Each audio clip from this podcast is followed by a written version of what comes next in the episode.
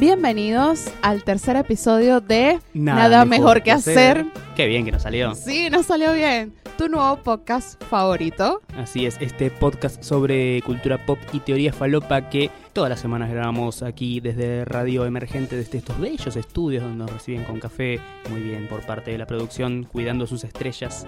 Así es, y también los miércoles estamos de 20 a 22 con nuestro programa El G Radio, donde Mariano hace sus críticas de cine, donde nos dice qué ver y qué no ver, en qué gastar plata, qué bajarnos por torre y donde mi compañera aquí presente nos dice en qué invertir largas cantidades de tiempo mirando en Netflix.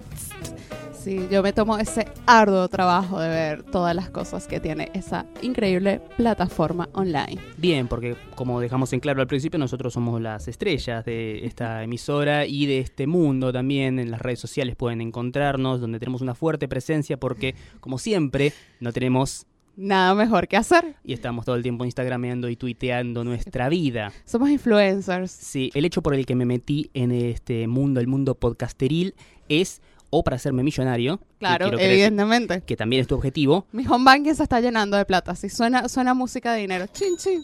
O vivir de PNTs y ah, canjes. obviamente, yo quiero vivir de canjes. Así es, ropa, comida, bebida. El día que pueda conseguirlo, voy a ir a casa y voy a decir, mamá, lo logré.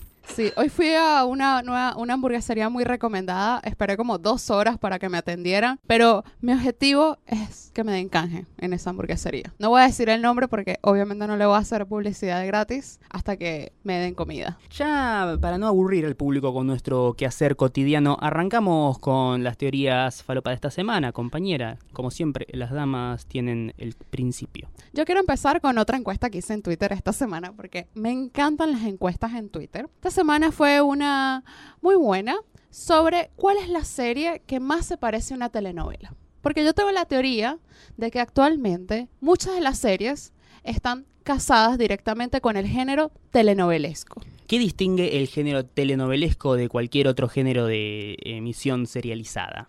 La emisión serializada, en teoría, debería ser conflictos que empiezan y terminan.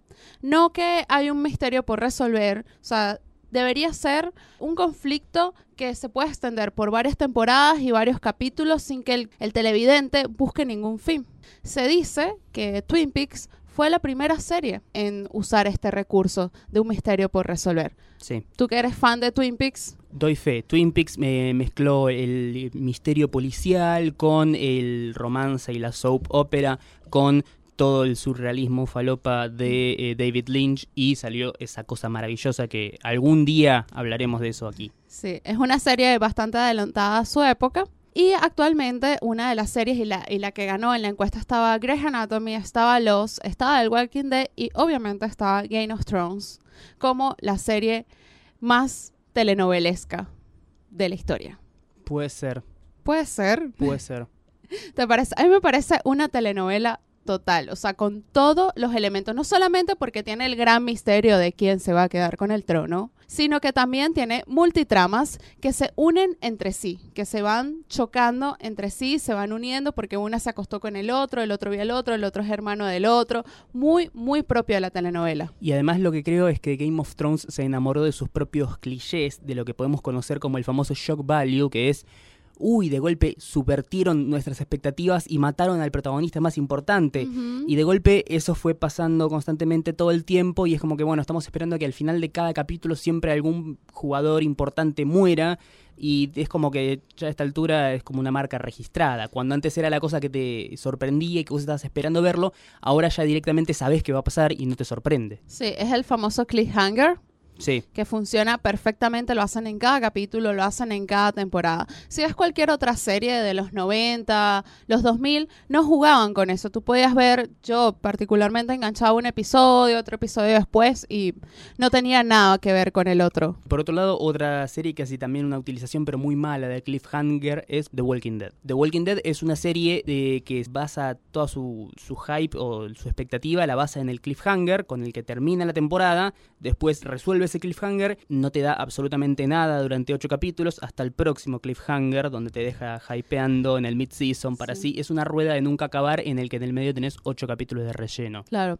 Otra cosa de lo que vio mucho Game of Thrones es el cotilleo, como le dicen, los memes, las opiniones, las redes sociales. Yo creo que si Game of Thrones lo hubiesen estrenado en el año 92, Sí, no tendría el impacto que tiene en este momento. definitivamente no. O sea, yo de verdad empecé, o sea, me enganché, digamos, con Game of Thrones porque yo ya sentía que si no la veía era como, igual me lo iban a contar en toda la semana, en 200 memes, en 200 tweets. Entonces era como, bueno, la voy a ver porque igual me, van- me la van a espolear toda, entonces...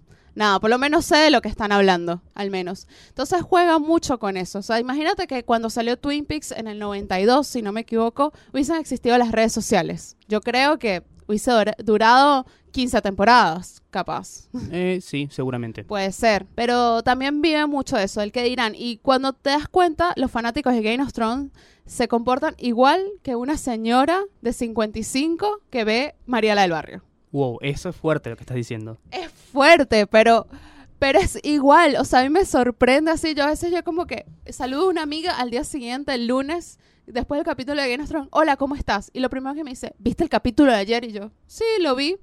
Me manda una nota de voz de dos minutos diciéndome todas sus teorías sobre el capítulo, lo que cree, lo que le dijo, lo que... y yo, pero cálmate. o sea, señora.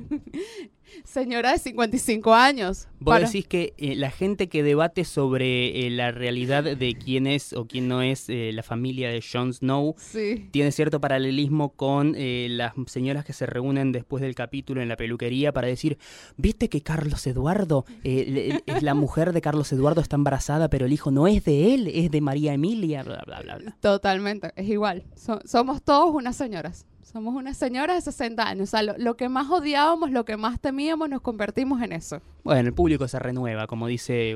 Se renueva, pero hay un debate desde hace mucho tiempo en la era de la televisión que muchos decían, no, la telenovela ya murió. Yo cuando empecé a estudiar guion, era uno de los principales temas a debatir, era eso, no, es que nadie ve telenovelas ya. Mentira, siguen viendo telenovelas. Solamente que ahora las telenovelas tienen dragones, tienen zombies, pero es lo mismo. Puede ser. Sí. Después hay otra clase de series como Grey's Anatomy, por ejemplo, que ya son series noveladas. O sea, que a la larga se fueron novelando para seguir manteniendo la atención, reemplazando personajes, pero siguiendo el, el tema este de las multitramas que se van enganchando entre sí. Esos son otro tipo de series. O sea, no, está, no estaba pensada desde un principio para ser novelada, sino que se fueron novelando una vez que transcurrió el tiempo y los mismos productores le fueron pidiendo a los guionistas que por favor la serie es un éxito, alárguenla 10 temporadas más. Sí, y donde la ma- los mayores o más importantes conflictos giran en torno a quién se acuesta con quién, quién garchó con quién, quién está enamorado de quién, todo eso que es típico de novelas. Sí, totalmente. Entonces, bueno, nada, este, déjenos sus mensajes también, son bienvenidos sobre esto. sé que el tema es polémico porque a nadie le gusta, le- creo que a la generación de ahorita no le gusta que le digan que son unos fanáticos de telenovelas, pero para mí sí, lo son. Y bueno, ahí concluye mi teoría falopa de esta semana. Bueno, en este caso vamos con otra que, como a mí me gusta, rosa cuasi la ciencia ficción. A todos nos encanta la ciencia A ficción. todos- sí, pero a mí me encanta cuando la ciencia ficción se acerca a nuestro mundo, ¿viste? Porque entonces dicen, 2017, vamos a estar ya los autos voladores, eso decía mi bisabuelo seguramente. No, pero bueno, acá mi, mi amiga vino al estudio con un hermoso spinner que Me trae mi spin. no se escucha, pero lo estoy haciendo, haciendo girar. Eh, bueno, esto, esto es lo que tenemos, este es tu futuro, abuelo, que vos imaginaste. Pero acá tenemos algo que sí es interesante y puede abrir muchos interrogantes para la ciencia y bla, bla, bla. Cinco minutos después de su muerte, la congelaron con la esperanza de resucitarla. Uh, como Walt Disney. Sí, como Fry en Futurama. Ah, Estamos bien. hablando de congelación criogénica de una persona para en un futuro distante sacarla de ese estado. Generalmente dicen que se hace con las personas vivas, lo cual es una completa y total estupidez porque al momento que te congelan morís. Claro. Pero acá parece que hay, hay ciencia detrás de esto, no es cualquier chanta que lo está armando. Tiene que ver con una mujer que su corazón dejó de latir, estaba clínicamente muerta. No pasaron cinco minutos, le inyectaron un montón de fluidos dentro de su cuerpo para preservarla para la congelación y la congelaron a menos 190 grados. Está literalmente adentro de un bloque de hielo cual Han Solo en carbonita. Uh, Y la idea es que se quede así todo el tiempo que sea. Obviamente su cuerpo fue donado a la ciencia. o sea, la ciencia la va a mantener, es, esa Claro. criogenización. Sí, criogenización. la, la va a mantener así adentro de un freezer a la espera de que en algún momento se descubra algún tipo de tratamiento para devolverle la vida. Estamos hablando de San Wenlian, porque estas cosas siempre pasan en algún lugar de Asia. ¿En japonés? No, en China. Ah, bueno, en China. Pero si es una mierda muy loca y enferma, Sí. date por seguro que es en Asia. Están todos locos, sí. Sí, sí, Ellos definitivamente. viven en, en otra época. Claro, pero ellos son los que se animan a llevarlo un paso más allá. Yo puedo describir, no sé, imaginarme gente teniendo sexo con pulpos. Ellos directamente inventan el género. Ellos seguro invent- inve- ya inventaron el porno emoji. Ah, Ah. con razón hay tanto merchandising de emojis por, por Asia. Seguramente. Mira vos, ¿vos decís que hay dildos con caritas? Yo creo. Eh, uh. Bueno, esto fue en una clínica de Shandong, al este de China. Esto lo hizo la Fundación de Ciencias de la Vida Yingfeng. El primer caso de éxito de criogenización de cuerpo completo nunca jamás se había hecho. Sí se han preservado miembros, partes amputadas de cuerpos, se los han supercongelado y después se ha logrado con éxito devolverlos a, a, entre comillas, la vida y conectarlos a un cuerpo y que siga funcionando todo normalmente. Mm. ¿Y cuántos años después la van a descongelar? No se sabe. No se sabe. Imagínate que te descongelen 50 años en el futuro. ¿Qué, qué- qué preguntarías apenas te, te descongelen? No sé, eh, primero, Despacito sigue de moda. Despacito sigue de moda. ¿Quién salió campeón del torneo de fútbol de los últimos 50 años? Si mi club sigue existiendo. Después, eh, ¿quién ganó los Oscars los, próximos 50 Sí. años? La reina Isabel sigue viva. Sí, siguen haciendo Grey's Anatomy. sí, exactamente, sí. Bien. Eh, ¿Cómo, ¿Quién se quedó con el trono?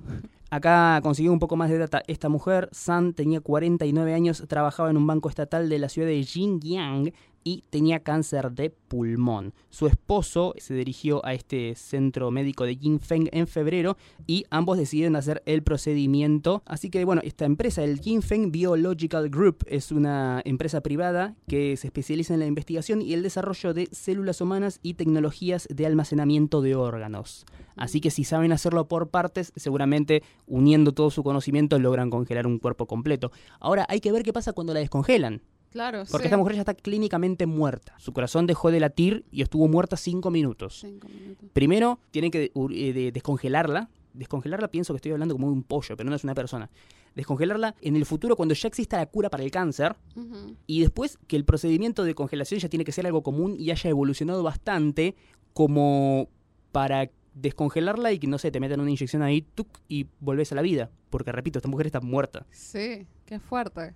No, no. Eh, Y a todas estas, Walt Disney de verdad le habrán hecho eso porque eso es como una leyenda urbana. O sea, yo crecí escuchando eso. Sí, mucha gente dice que Walt está congelado preservando su cuerpo, a pesar de que obviamente mucha gente ligada a la empresa de Walt Disney y sus propios familiares y herederos han dicho que no, que es un mito. No sé si creerlo o no.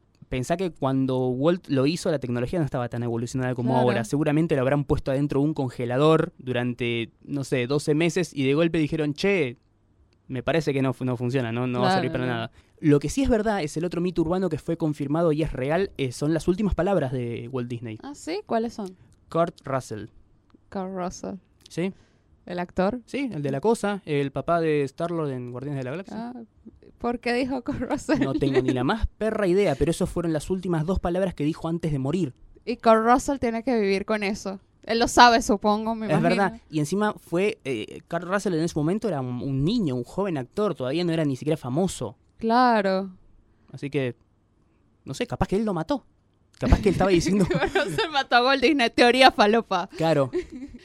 El, el asesino es Kurt Russell. uh, y murió. Y murió. Pero claro, se te perdió la primera parte. Sí, sí, totalmente. Bueno, muy bueno, muy buena, muy buena esa noticia, de verdad que es, es impresionante cómo el futuro se nos acerca. Yo de verdad que no, no tendría idea qué hacer de si me despertar, si me revivieran 50 años después. ¿En qué Sí. clase de mundo? Bueno, hace poco salió una película muy mala, por cierto. no- Va, no sé, sí, no me Otra no recomendación. Otra, no- una no recomendación, una película muy mala que la verdad la detesté mucho, se llama Pasajeros, Chris Pratt y Jennifer Lawrence. Cuenta la historia de precisamente esto, gente que viaja a través del universo para llegar a un mundo, un planeta colonia extraña bla, bla, bla, pero se despiertan antes de tiempo. El, el viaje a lo largo del universo dura como 120 años, ellos se despiertan, no sé, cuando recién pasaron 20 años. Mm. Y es una película muy mala, pero bueno, tiene Ellos que tienen ver... que hacer pareja, ¿no? Y procrearse, ¿no? Es algo así. Sí, pero es una Yo cosa... no la vi. No la veas. Ni Sí, me gasté. Claro, pero es una cosa más siniestra. Él, él se despierta por accidente, por una falla de la nave, Mm. pasa un año ahí solo en el medio de, de- de- de la nave, que es como un crucero de lujo con todas las comodidades, pero solo. Y llega un punto en que se hincha las pelotas, de golpe la ve a Jennifer Lawrence ahí en su cápsula y dice, ella es linda, voy a despertarla. Obviamente. Lo cual literalmente es un homicidio, ¿sí? O sea, esta mujer va a morir sola conmigo. Y bueno, eso es una película horrible, con un mensaje horrible, con buenos efectos especiales, pero no. Mm, Pero bueno, hay gente congelada y tiene que ver con eso. Y bueno, ¿qué te puedo decir? Seguimos Por favor. con la cultura pop. Esta semana España fue noticia por dos razones. Una, no muy buenas razones realmente para hacer noticia esta Sí. semana. Una, el atentado de Barcelona. Sí. De verdad. la- Los atentados. Sí, no. Sí. Eh, de paso, mi hermana vive en Barcelona. Uf. Y entonces para mí fue como una noticia impactante. Afortunadamente no, no, no estaba por ahí cerca de la Rambla. Lo que sí me cuenta gente que, que ha ido a visitar España es que siempre pasas por la Rambla. Claro. O sea, es un sitio que siempre tienes que pasar. Entonces había gente, gen- otras personas que conozco que viven también en Barcelona que decían, tipo, hace dos horas pasé por ahí. ¿Sabes? Es como, ok. Claro, y además es un lugar muy concurrido. Sí, es súper concurrido. Sí, todo, todo se hace ahí. O sea, es como, no sé, pasar por el obelisco. Claro, sí, sí. Porque, Ah. no sé, la peatonal de Florida, viste, mucha gente por todos lados. Mucha gente, vas, eh, si haces trámites, siempre tienes que pasar por ahí. Claro. Eso es bueno. Y la otra noticia tampoco tan buena es que nuestros queridos amigos de HBO España filtraron el episodio. No lo filtraron, lo subieron por error a HBO Go. Sí, Antes hubo, de tiempo. hubo un data entry ahí que no va a poder conseguir trabajo de acá al día que se muera. Uf, no, no, es pobre. De verdad no me quiero imaginar la gente que quedó sin trabajo. sin trabajo y que no sé, se van a tener que cambiar de nombre porque no van a poder poner que trabajaron en HBO. Claro. Nunca. O sea, porque- literalmente una persona, una de las series más importantes, que genera más anticipación, que se graba con el mayor nivel de secretismo, agarró y directamente subió el capítulo por error. ¿Cuánto? Una- no, una semana no. Cinco días Cinco antes de su días estreno. antes, cinco- seis días antes, Seis fue el días. martes. Y Ajá. encima, otra vez también, no se te filtra el capítulo ese donde están todos hablando y no pasa nada. Se te filtró el capítulo que hasta el momento vengo esquivando spoilers como un campeón. Me siento neo en Matrix y las balas son las spoilers y los datos que vengo. Y lo peor es que sin escaparle a las redes sociales. Claro, Tengo un timeline hermoso de gente que no Gracias. sube spoilers. gracias. Sí, por favor. Bueno, y de paso ya HBO, o sea, hemos hablado mucho de HBO eh, en los primeros episodios porque ya ha pasado que les hackearon las cuentas, pasó que les hackearon las cuentas de Twitter esta semana también. Un momento en la noche, creo que fue el miércoles a la noche, yo llegué y de pronto todas las cuentas de HBO que sigo, Girls, Last Week, Last Week Tonight, Game of Thrones, Sí, todos con un mensaje tipo, hola, verifiquen su seguridad, contáctenos. Claro. Y todos y que, what? Y cuando no tiene fallas de seguridad, tiene fallas de logística y planificación, como es el caso de HBO Go en Latinoamérica, que no se puede ver un puto capítulo de Game of Thrones sin que la plataforma colapse. No, terrible, de verdad. Entonces, bueno, no- de verdad no, no sé qué está pasando con HBO. Tienen que, nada, ponerse, como decimos en Venezuela, ponerse las pilas, porque está Acá también mal. lo decimos, ¿eh? Sí, se dice también acá Sí, ponerse sí. las pilas. Interesante. Bueno, seguimos con otra noticia. No, otra noticia no. Algo que queremos traer, recordar del baúl de los recuerdos. Sí. Estuvimos recordando nuestra bella infancia este domingo, que para nosotros será futuro, para ustedes que nos están escuchando es pasado. Eh, Bueno, la semana del Día del Niño. es la semana del Día del Niño. Este domingo, o sea, mañana o ayer, si nos estás escuchando, es el Día del Niño aquí en Argentina y empezamos a recordar cosas de nuestra infancia. Sí. ¿Qué recuerdas de tu infancia, Mariano? Cosas traumáticas. No, mentira. No.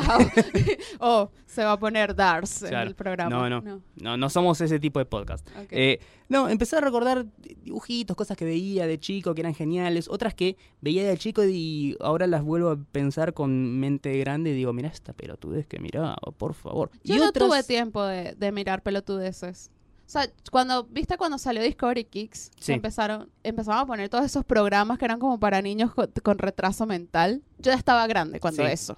Sí. Afortunadamente, no, no entré en esa etapa. Sí, no, yo los miraba pero de manera residual. Pero también veía algunas cosas que vos las ves y decís son geniales, pero la premisa es extremadamente estúpida. No importa, eras niño, servía. Sí, servía. Pero a su vez, cosas que vos veías y no terminabas de entender o no terminabas de apreciar en su totalidad. Que si las redescubrís ahora, te das cuenta que decís, puta madre, esto es genial. Y sí, estamos hablando de ta, ta, ta, tan, el fantasma del espacio de costa a costa. También conocido como ese show de entrevistas donde el, eh, host, el entrevistador, era un dibujito. Sí, pero estamos hablando de qué año, el 95, ¿no, Mariano? Sí, es una serie que estuvo desde el año 94 Ah, 94. y la última emisión fue en el 2008. Un montón duró. Sí, Y si recuerdan, lo pasaban en Cartoon Network sí. tarde, Tarde a la noche en ese bloque conocido como Adult Swim. que era, a mí me da risa porque era Adult Swim y yo estaba despierta a las 11 de la noche. O sea, tan adu- o sea, o yo era la única que me quedaba despierta hasta tarde viendo dibujitos. No, no, no, muchos nos quedamos hasta tarde viendo dibujitos. Y mamá pensaba que yo estaba viendo Cartoon Network. Claro. Estaba- ella estaba tranquila, yo que estaba viendo un- una caricatura haciendo unas entrevistas sin sentido. Caricatura de los años 60 del conocido y popular estudio como Hanna-Barbera, que nos ha dado enormes clásicos como, no sé, Don Gato y su pandilla, Tommy Jerry, ¿qué más? Penélope, los Ah, autos los locos, locos, sí. Bueno, y todas esas cosas hermosas que seguramente veían por Boomerang, creo que se por. Boomerang, sí, no. Ese show, bueno, era conducido por el fantasma del espacio, este protagonista de su vieja serie animada, que eran cosas medio de ciencia ficción. Viste que siempre los, los eh, equipos de héroes o de personajes de Hanna-Barbera era el héroe principal, sus dos jóvenes ayudantes, que siempre eran un chico y una chica, Sí, y algún tipo de animal mascota. sí, eh, sí, sí. bueno, era caso de Birdman, era caso de los circuloides, y es el caso de El fantasma del espacio. Que de paso era como un, un superhéroe como poco conocido, o sea, era un superhéroe Sí. de bajo presupuesto. Creo que es de las cosas de, de Hanna-Barbera que menos impacto tuvo. De hecho, es más reconocido por este falso talk show de, entrevistas con famosos que por su serie original. Y creo que eso es parte de, de lo genial que tuvo. Rescataron a este personaje ahí perdido que nadie quería ni conocía y lo convirtieron en algo genial y cuasi paródico de lo que era en realidad. Sí, era un programa que entrevistaban celebridades, pero las celebridades no estaban en verdad ahí. Era que las celebridades las grababan y después con las grabaciones hacían como un montaje en la que respondían las preguntas que le Claro. hacía el fantasma Vos del veías espacio. al fantasma del espacio que estaba sentado en un escritorio, cual Jimmy Fallon o Conan Mm. O'Brien, y estaba ahí en su estudio, que estaba en el medio de un asteroide, un Sí. estudio de televisión, que era eh, manejado por dos de los villanos de su, de su serie animada original. Uno era Brack, que era una especie como de mantis religiosa que hacía la música. Sí. Tenía como una banda en vivo que presentaba a los invitados. Y por otro lado estaba como el que manejaba las cámaras, el director, que era Moldar, una Ajá. especie de monstruo hecho de lava que bajaba palancas, hacía en su cosa. Era genial primero porque eran animaciones muy limitadas. Era muy limitada, no tenían como suficientes fotogramas. Era como, Claro. Tenían eh, siempre las mismas posiciones. Hanna Barbera eran, eran grandes genios en hacer mucho con pocos recursos. Vieron que, por ejemplo, cuando ves, no sé, a los supersónicos o los picapiedras correr, es el mismo fondo que va, va Circu- repitiéndose una y otra vez. Bueno, en este caso eran como ciertos movimientos y animaciones que se repetían constantemente y que lo que hacían era cambiar el orden y eso, pero era vos te das cuenta que el fantasma del espacio y sus amigos tenían solamente, no sé, 15 movimientos que los iban mezclando como Sí. para generar eso. para que genera contenido. Bueno, y en ese programa entrevistaban a celebridades. Yo por lo menos ayer vi uno que entrevistaban a Tom York y a Björk. Sí, Y luego eso lo editaban para que las celebridades queda- quedaran como idiotas. Claro. O sea, no es que eh, la persona que, que entrevistaba o que hacía la entrevista real ahí con ellos, que por cierto estaban, se veía solamente un fondo negro, era como que estaban hablando adentro de una caja, de hecho se- lo que se veía era solamente sus caras porque estaban en un televisor, y no es que literal ellos respondían lo que en el dibujito el fantasma del espacio preguntaba, sino que la- las preguntas eran cualquier cosa, o capaz, capaz entrevistas serias, o capaz entrevistas que no tenían nada que ver, y después las editaban como para generar cierta concordancia con lo que se preguntaba desde el dibujito, lo cual era muy raro. Sí, era muy extraño. Y cuan- claro, cuando, por lo menos cuando ese programa salió, yo tendría 6, 7 años que lo pasaban en, en Cartoon Network y yo no entendía nada. Sí, la- las- las primeras dos temporadas cortas eran más bien con, con un talk show en serio. Y después las otras dos temporadas, cuatro temporadas tuvo este show, eran ya como autoparodiándose, mucho más surreales, cosas de- descolgadas que no tenían nada que ver con nada. Era, era muy genial. Era muy divertido. De paso estaba como el zumbidito de, de las cosas del espacio, así que era como ese, ese ruido blanco con el sonito así. Sí. Era re molesto. O el fantasma del espacio de golpe era como que se hinchaba las pelotas de su entrevistado y era como, bueno, le disparaba con su rayo el de- rayo láser. El inventor del rayo láser. y volaba la tele. Sí. No, era, era muy genial. Y lo bueno era, era como una especie de anti-show, porque no tenía absolutamente nada que ver con nada, con ninguno de los dibujitos que veíamos en ese bloque de Adult Swim o en los bloques de animación tradicional para chicos, no tenía nada que ver con su material de base tampoco, y se veía cosas muy decolgadas, y además, qué sé yo, yo cuando lo veía tenía, no sé, 8 o 10 años, no tenía ni puta idea que era Radiohead, pero de golpe estaba viendo un dibujito que estaban entrevistando al líder de Radiohead. Sí, muy bueno, de verdad. Y bueno, en varios artículos que yo también pude leer decían que si no fuera por el fantasma del espacio de costa a costa no tendríamos hoy, por ejemplo, a Rick and Morty. Es verdad, sí, creo que fue como la piedra angular de ese estilo de, de animación y de humor surrealista, descolgado, inconexo, que bueno, hoy en día es muy popular y es como lo, lo que está de moda, lo cool. Sí. Bueno, me, encantó recordar e- ese programa esta semana, de verdad que, que tuve como un, un flashback. Sí, sí, yo busqué lo- los, los pocos capítulos que hay en YouTube, son, son geniales. Eh, había visto algunos que no había visto, había otros que era como, no sé, veía que estaban entrevistando a un negro y digo, ¿quién es ese negro? Y de golpe digo, es el jugador del NBA, ese tal. Y era como, claro, eran estrellas del momento ahí en los 90 que yo no reconocía en ese momento porque era chico y no me interesaban esas cosas, pero que ahora los redescubro y digo, puta madre. Sí, está bueno redescubrir cosas, porque claro, en ese momento, ¿sabes? No había, como decimos, no había internet, no había redes sociales, no podías buscar información. Yo no podía llegar al día siguiente con mis compañeros del colegio, hola, ¿viste el episodio del fantasma del espacio de costa a costa? Nadie veía eso, o sea, era como muy under todo ese tipo de, de animación. Sí, era muy genial porque siempre arrancaba las notas preguntando, ¿tienen suficiente oxígeno? Claro, porque estaban en el espacio. Era sí, era muy bueno. A ver, Mariano, esta semana fuiste a ver un par de pelis que yo quería preguntarte. Hay una que estamos, estamos esperando de hace tiempo, que es Valeria, Sí, porque Luke Benson, el director, que también es el mismo director del Quinto Elemento, sí, tuvo la oportunidad de venir a la Argentina Comic Con. sí. Si le- uno supondría que si te gusta el Quinto Elemento, todo eso, y te gusta el director, esta película va a ser buena. Pero, ¿qué dice? O sea, las críticas de Rotten Tomatoes las sepultaron Sí, hace varias semanas. La crítica no fue buena con Valerian. Eh, primero hagamos un poco de historia, ¿no? ¿De qué hablamos cuando hablamos de Valerian? Es una película de ciencia ficción, se llama Valerian y la ciudad de los mil planetas. Está basada en un cómic franco-belga que básicamente tiene muchos años, vino antes de todo lo que es Star Trek, Star Wars. Creo que es como de las, las piedras fundacionales de la ciencia ficción moderna que tenemos hoy con tal vez Flash Gordon, y no sé si irme un poco más atrás, porque todos los que vinieron después, que son ahora eh, grandes valores de la cultura pop, lo que hicieron fue inspirarse a través de esas historias para contar cosas nuevas. Algunos relatos perfeccionando ciertos elementos, otros tomando ciertos elementos, guiño guiño. Actualmente tiene un 51% en Rotten Tomatoes. No está tan bien. ¿De qué trata la historia? Es la historia de eh, este personaje Valerian que Básicamente Valerian es Han Solo antes de que existiera Han Solo. Es ese héroe que tiene esa actitud cool, medio engreída, que a su vez es un superhéroe de acción, ese tipo que puede enfrentarse a lo que sea y siempre salir bien parado, pero que es querible, que es medio así canchero, como es Han Solo. Sí. Y su compañera que es Laurelin, también que es como una especie de, como una Hermione Granger espacial Mm, sabelo todo, así con una actitud, viste, siempre respondiendo así, con esa Claro. actitud típica de, de chica que, ay, no me tomes por, por menos por ser chica, y bla, bla, bla. Qué sé yo, está bien. Y la temática es, quiero que contar una cosa de la película, arranca con una escena muy buena que pasa toda la canción de David Bowie, Space Oddity, Uh. mientras te muestran cómo se generó esa famosa ciudad de los mil planetas. Ah, e- eso, eso me atrapa. Y ya te digo que esa es la, la mejor decisión estética que toma la película y lo aplaudo a Luc Besson por eso. Ah, Pasarte toda la canción de Space Oddity mientras te muestran cómo eso que primero es como una estación espacial internacional, empiezan a, a llegar cada vez más eh,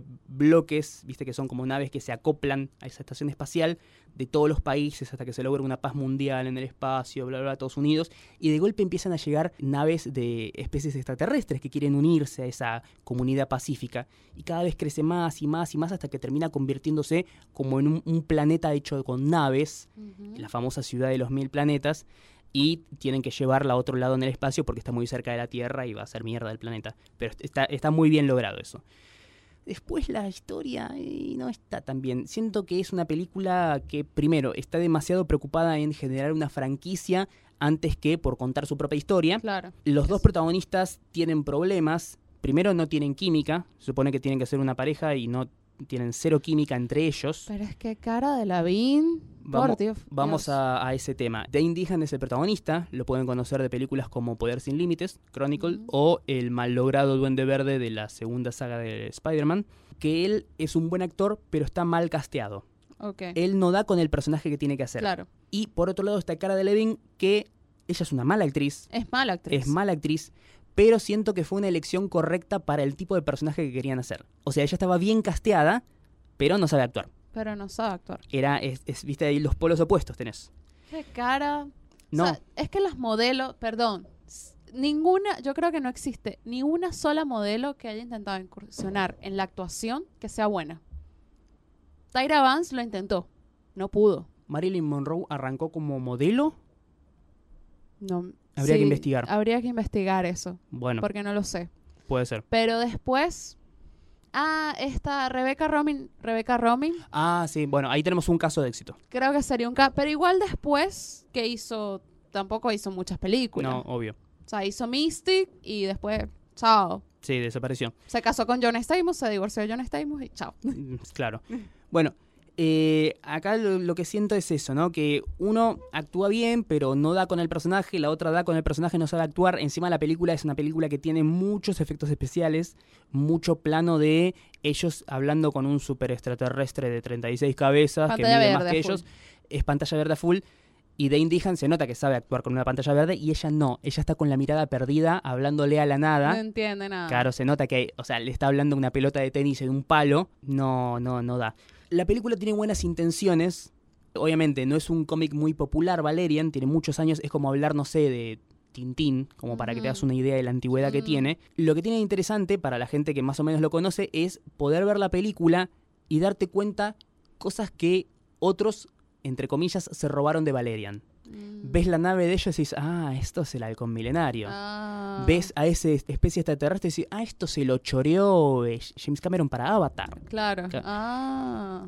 Y Bueno. otra cosa que tiene la película es que, bueno, está hecha por Luc Besson, un gran director, va, por lo menos un director que a mí me gusta, tiene buenas películas, otras no tanto, que hizo El Quinto Elemento. Sí. Él hizo El Quinto Elemento trabajando con eh, el artista que creó a Valerian, que hacía como todo lo que es arte conceptual, diseños de personajes y ciudades y demás y bla, bla, bla. Y el tipo le dice, ¿a vos te gusta Valerian? Sí. ¿Por qué en vez de hacer esta porquería, le- la- el artista le dice, posta, esto lo contó en la Comic Con, ¿por qué en vez de hacer esta porquería no haces la película de Valerian? Esto en los Claro. 90 cuando salió El Ah, Quinto Elemento. El quinto elemento. Y yo creo que el problema que tiene Valerian, eh, más allá de, bueno, los problemas que tiene en sí la película, es eso, que es una película que llega 15 años tarde.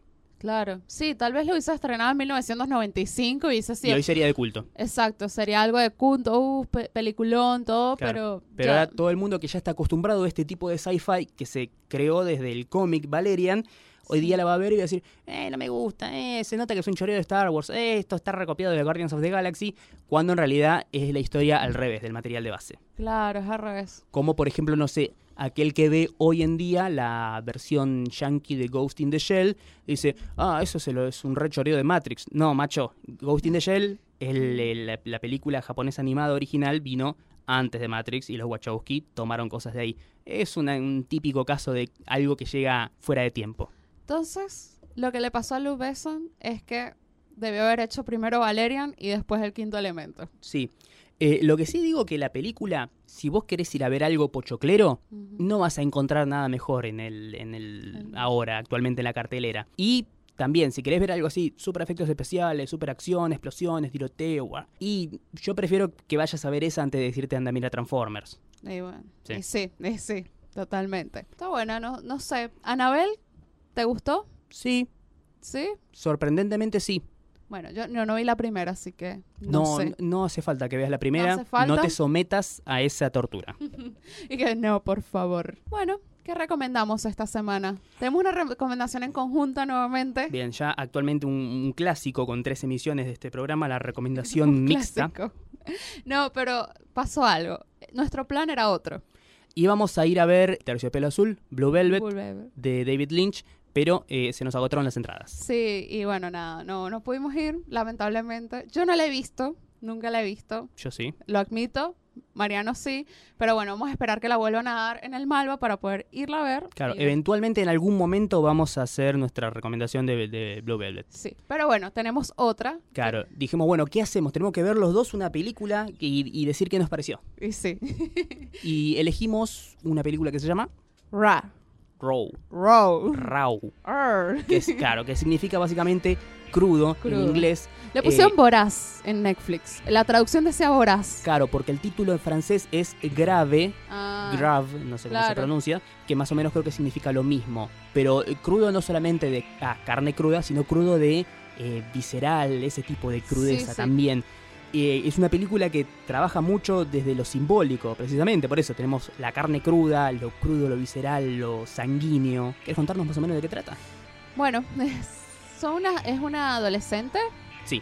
que está que llega a su primer año. Ella es de una familia vegetariana. Sí. Llega a su primer año de la universidad, va a estudiar veterinaria y de pronto empieza a tener como impulsos a comer carne, pero no cualquier carne, sino carne cruda. Así es.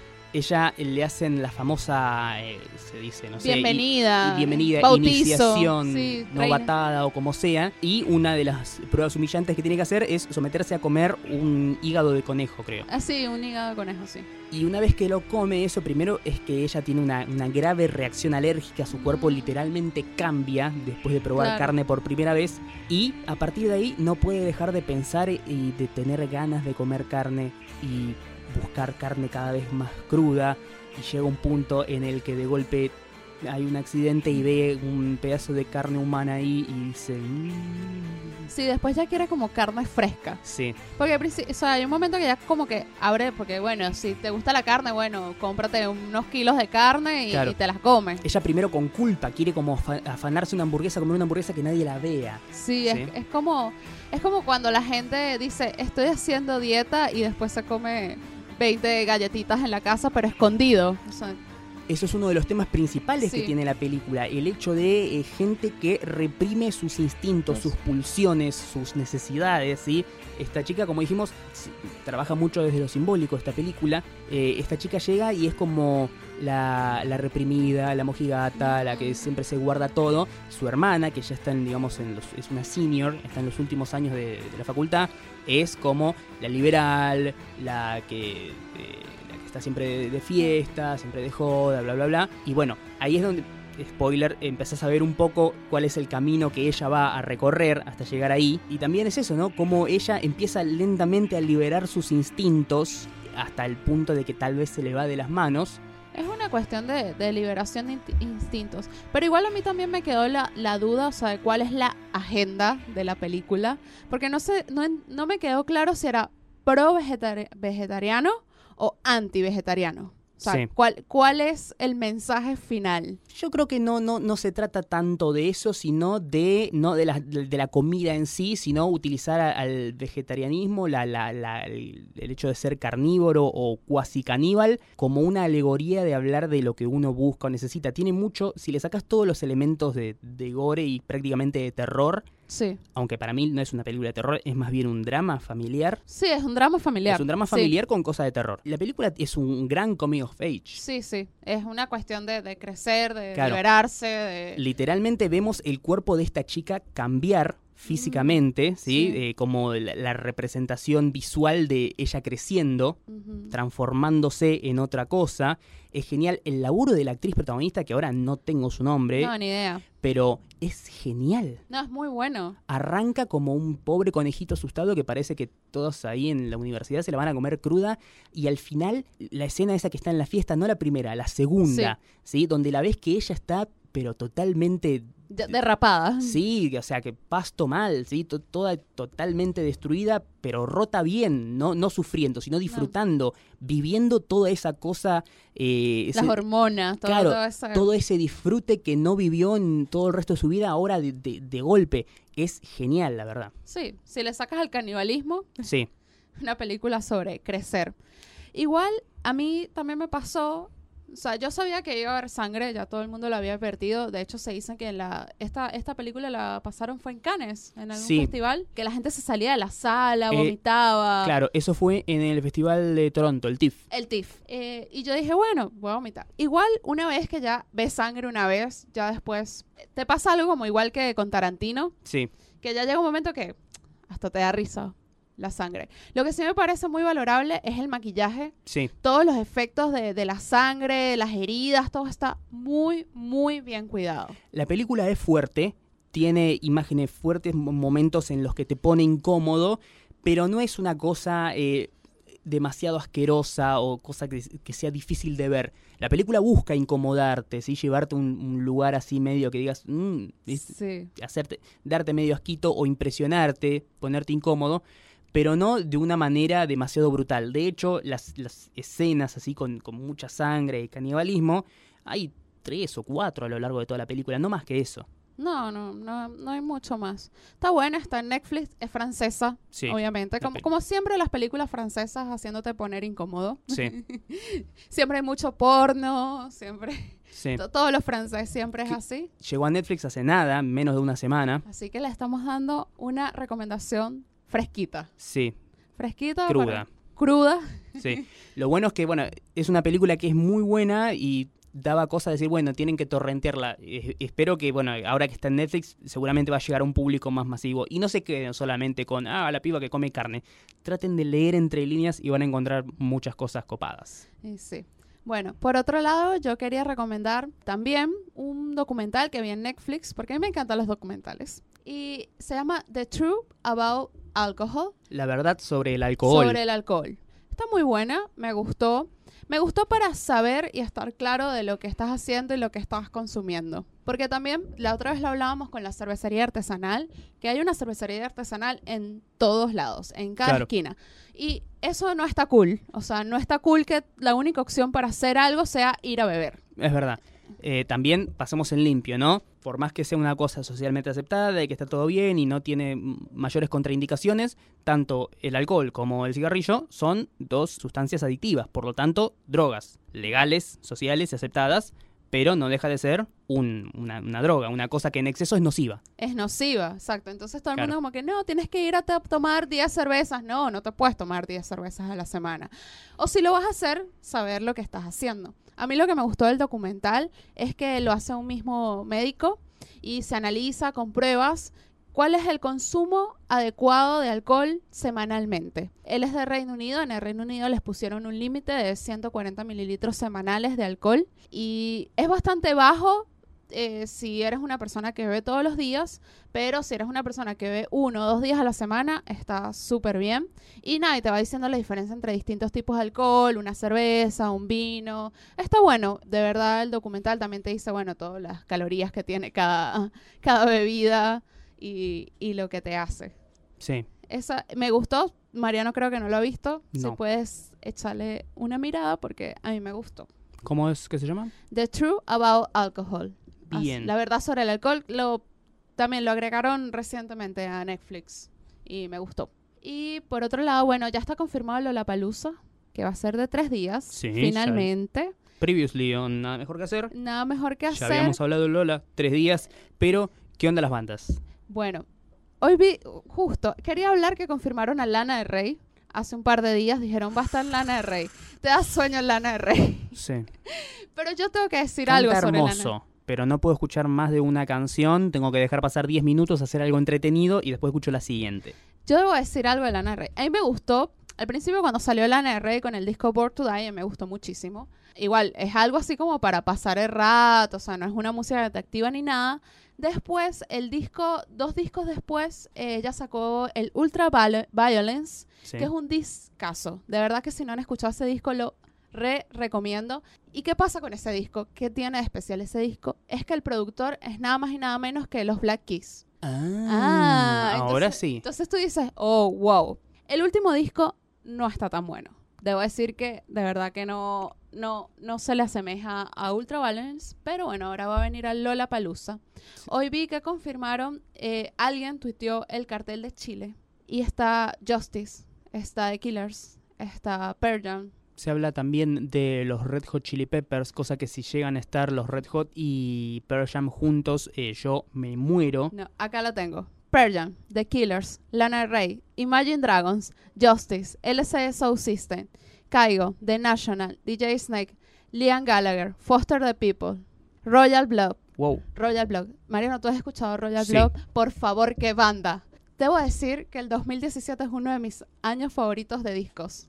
Porque de verdad que hay gente que dice, no, la música está muerta, pero para mí no está nada muerta. Yo soy re fanática de meterme los viernes a Spotify y ver el radar de novedades que siempre encuentro canciones increíbles. Cuando escucho gente que dice ya no se hace buena música o ya no se hace buenas películas, es como que ya no tengo ganas de hablar con vos, macho, porque evidentemente sos un cabeza de termo muy cerrado, sos como el, el abuelo Simpson diciendo, ah, todo era mejor antes, y no te molestás en buscar ahora que sí, hay cosas buenas. Capaz que el- antes era como que había demasiadas cosas buenas y ahora no tantas, pero si buscas vas a encontrar. Pero, pero obviamente, si vives en una piedra y lo único que obviamente piensas que existe es Despacito, Justin Bieber, claro. Taylor Swift, Katy Perry. ¿Qué te pasó con Taylor Swift? ¿Qué pasa con Taylor Swift? ¿Qué pasa con Taylor Swift? Ahora tenemos algo sobre Taylor Swift. Obviamente vas a decir, no, la música suena igual. No, hay un montón de bandas increíbles que obviamente ya ah, la música ya no es en TV como antes. Obvio. Ya no descubres bandas por en TV, hay otros medios para descubrir bandas y canciones nuevas. Claro, dejen de esperar al próximo Led Zeppelin. Ya está. Es, Ah. es- es Led Zeppelin y no tiene nadie más que lo iguale. Fin. Justo Robert Plant anunció esta semana que va a sacar nuevo disco y yo, pero ¿por qué no dices que va a, sacar- va a volver Lex Zeppelin? No. Claro. ¿Por qué?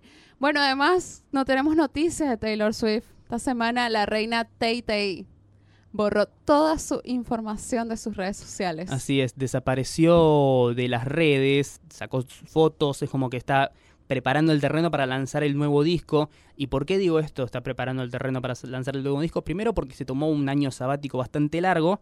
Está haciendo esta movida de, bueno, de promocionarse sacando sus fotos, básicamente. Generando misterio. generando misterio, expectativa, hype. Y además es algo que ya hizo antes eh, una banda que este año hizo exactamente lo mismo.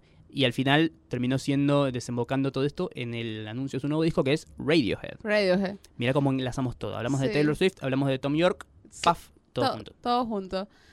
Pero, ¿por qué se tiene que copiar de, Radio- de Radiohead? No sé. No sé. Capaz que ahora es la nueva moda. Cuando, por ejemplo, eh, Gorillaz estaba preparando el Ajá. terreno para su nuevo lanzamiento, lo que hizo no fue borrarse de las redes, sino a través de las redes hacer como un el famoso Throwback Thursday, Sí. pero de toda su carrera. Ir a volver a poner fotos viejas desde el principio, reflotar los viejos videos, ir avanzando, haciendo como una cronología de su obra hasta el presente y ahí, ¡pum!, nuevo disco. Igual, por ahí escuché un rumor. Viste que vienen los MTV, los Video Music Awards, Sí. que los va a conducir Katy Perry. Ah. Dicen que Taylor Swift se va a presentar con Katy Perry. Uh. Recordemos Taylor Swift, la mente maestra criminal más grande de los últimos tiempos. Cuando Katy Perry estaba por sacar su disco, ella dijo, bueno, vuelvo con mi música a todas las plataformas digitales donde antes no estaba. El mismo día que El salía mismo el día, disco de Katy a la Perry. misma hora. Sos una fucking genia. La hija de puta, sí, todo el mundo y que che. No, no, terrible. Pero bueno, nada, esper- esperaremos. Veremos qué onda. Veremos qué onda. Una última recomendación que tengo Sí, es sobre una banda venezolana que se llama La Vida Bohem. Ellos tienen un Grammy. Es una banda que yo tengo el honor de haber visto crecer en las tarimas de Caracas. acá en Argentina diríamos lo vi, lo, lo sigo desde cemento. Los sigo de cemento. Ellos se presentan el 29 de agosto en Niceto. Son muy, muy buenos. Y de verdad que si tienen la oportunidad de ir a verlos, es un martes, pero es un bandón. Ellos viven en México actualmente, tienen tres discos. Ellos son algo así, una mezcla de indie con como con folklore. Son muy, muy false, diría yo, muy parecido a la banda False, pero le meten su propia onda. De verdad que está muy buena, la entrada no está muy cara. Y bueno, tienen esa presentación. Ya vinieron una vez hace dos años. También Sí. se presentaron en Niceto. Yo pude ir. Y bueno, si van, los veo por allá. Si no, me pueden preguntar dónde pueden conseguir la entrada y eso. Suenan bien, me estuviste pasando unos temas en la semana y la verdad me, me gustaron. Sí, ellos llenaban. Ellos tenían una, algo muy increíble. Cuando ellos empezaron, lanzaban pintura en los recitales. Entonces la gente se iba vestida de blanco al recital y salías todo lleno de pintura y tú sabes que estabas volviendo a un recital de la Vía Bohen. Era muy, muy divertido. Después lo tuvieron que sacar porque los dueños de los locales y de las plazas se empezaron a enojar porque todo quedaba lleno de pintura. Claro, y además la persona que iba por primera vez a descubrir la banda Ah, sí, no, no, le, no le parecía muy simpático que le, le tiren pintura en la ropa. sí, que, ay, me dañaron mi ropa. Bueno, pero viniste a un recital de la Vía Bohen y todo el mundo sabe que tiran pintura. Pero bueno, eso fue muy innovador en ese momento.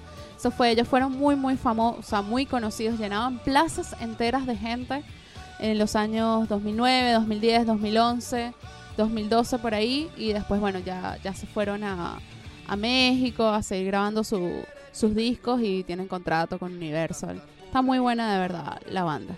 Bueno, por último, pasamos a nuestro intercambio del día de hoy. El mejor bloque de este programa, humildemente en mi opinión, digo, ¿Te gusta? Esta vez no vamos a comer algo, no. porque eso fue muy de youtuber.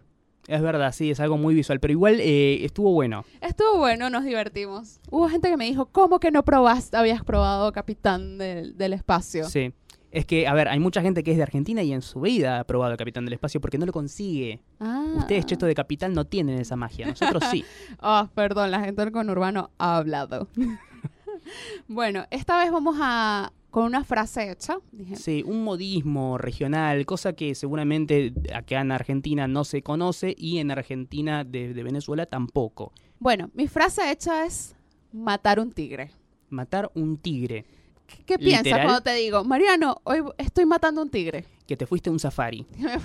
un safari estoy cometiendo un- una cosa horrible.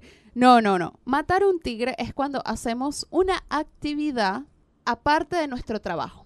Ah. Es decir, tú estás en tu trabajo y alguien te dice, Mariano, ¿quieres venir hoy a arreglarme la puerta? Te pago 200 pesos. Eso es matar un tigre. Claro, un, Como un frelo, un claro, freelance. un frilo. Eh, eh, traduciéndolo acá al argentino sería una changa, un trabajo paralelo. Claro, eso, una changa sería. Ahí está. Eso. Entonces, no, estoy matando unos tigres.